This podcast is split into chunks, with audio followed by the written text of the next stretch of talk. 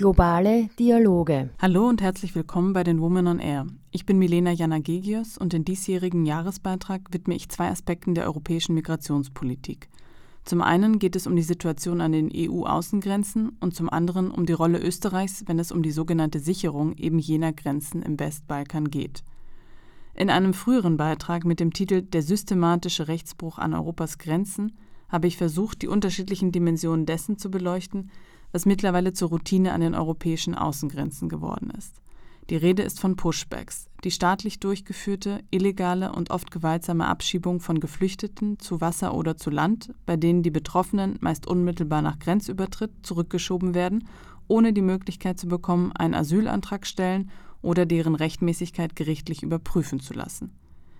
Das eigenmächtige Handeln einiger Mitgliedstaaten wie Griechenland, Polen und Kroatien, aber auch potenzieller Beitrittskandidaten wie Bosnien-Herzegowina oder Serbien wurde bereits im vergangenen Jahr von engagierten Journalistinnen dokumentiert.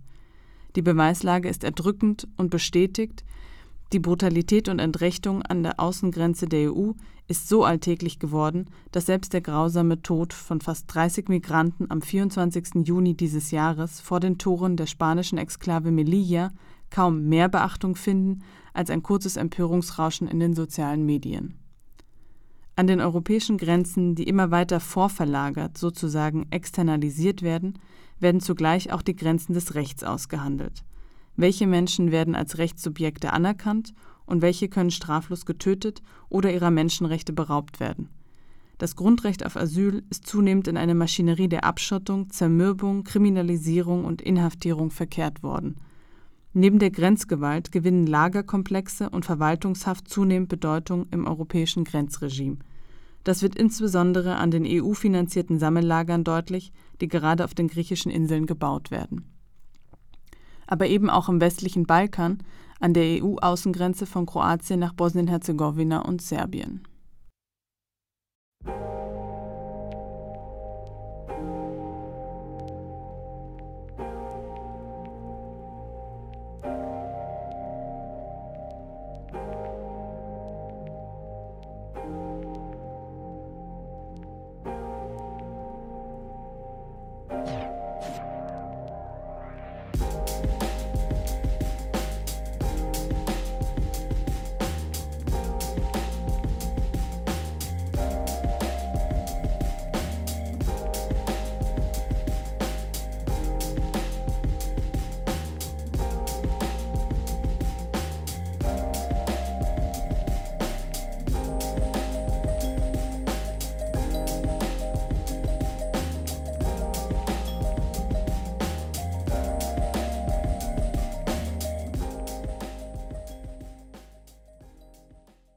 In den folgenden Einspielern kommen nun Nijara Ahmetasevic und Claudia Wieser zu Wort.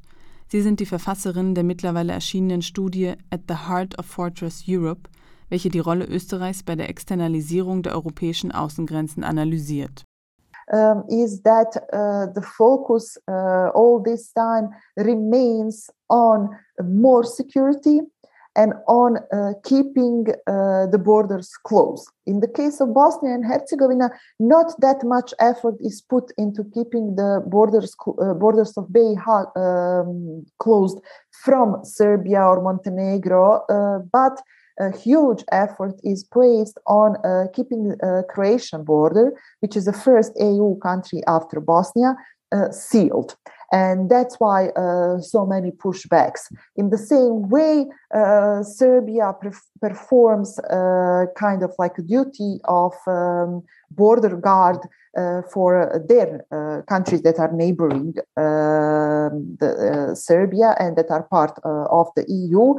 but what is specific in Bosnia and Herzegovina, we encountered many people on the move who told us that that is the only con- country where local police, when they approach EU border, is uh, forbidding them uh, to, uh, to continue. Usually, they are pushed back only by the police or border police or Frontex of the country where they are trying to enter. However, in Bosnia, local police is also um, trying uh, to prevent people from uh, coming close to the EU border. Die Studie liefert eine umfassende Übersicht über die in Österreich ansässigen multilateralen Kooperationen, Akteurinnen und Organisationen, die weit über die österreichischen Grenzen hinaus in die EU-Grenzschutzpolitik und damit in den gewaltsamen und manchmal tödlichen Umgang mit Menschen auf der Flucht involviert sind. Die Studie zeigt nicht nur das eindeutige Machtgefälle innerhalb des europäischen Integrationsprozesses auf, sondern rückt den Fokus auch auf eine Institution, welche über die letzten Jahrzehnte zur Schlüsselfigur des sogenannten Migration Management im westlichen Balkan geworden ist. Um, so let's go back in time uh, and look at the history of the Salzburg Forum.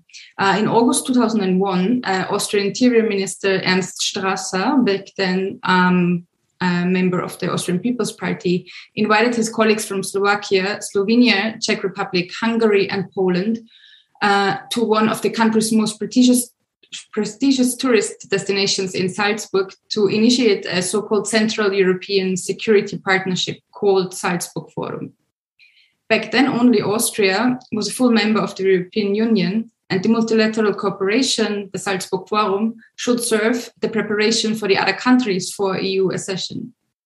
However, in the years ahead, the Salzburg Forum provided a space for, and I quote here, regional police cooperation as well as regional cooperation on border control, fighting the trafficking of people and asylum, as well as the exchange of opinions on particular EU matters.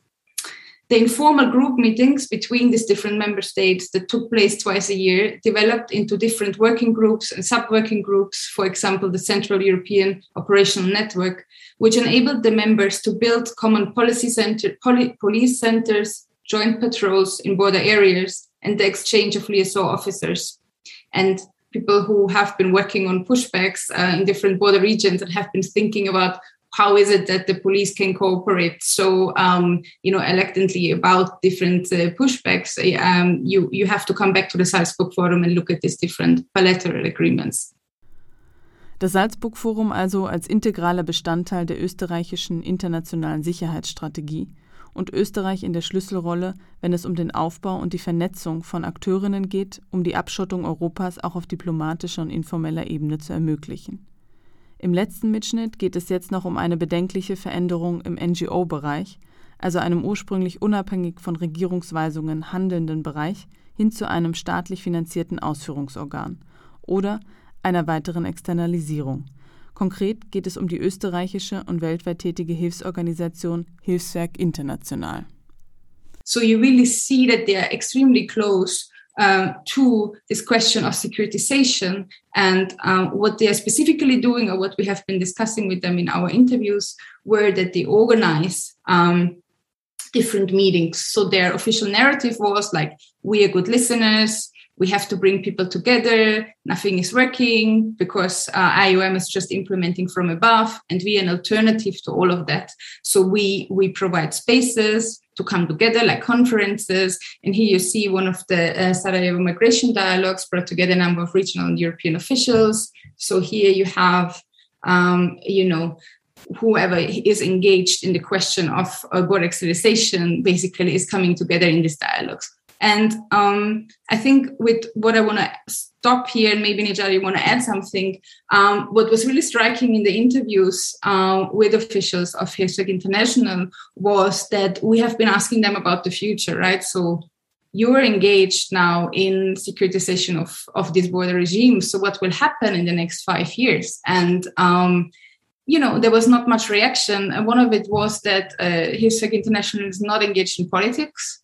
Um, Another answer was that Camp Lipa might be a nice amusement park or a center for locals in the years to come. And so we really felt that, that there is like a distance and something that they don't want to speak about because they know exactly um, where they are involved in. Der Umgang mit Geflüchteten aus der Ukraine hat gezeigt, dass Europa in der Lage ist, sich in ein positives Verhältnis zu Flucht und Migration zu setzen. Menschen müssen nicht an der Grenze sterben oder über Jahre in Haftlagern festgesetzt werden. Eine gemeinsame Bewegung gegen das tödliche Grenzregime braucht eine antirassistische Ausrichtung, die gleiche Rechte für Fliehende aus allen Ländern einfordert. Die jüngste Corona-Krise macht ähnlich wie die Klimakrise deutlich, dass nicht alle Menschen im selben Ausmaß von Zusammenbrüchen des Systems betroffen sind und sein werden. Denn no one is safe until everyone is safe. In diesem Sinne bedanke ich mich fürs Zuhören. Bis zum nächsten Mal bei den Women on Air globalen Dialogen.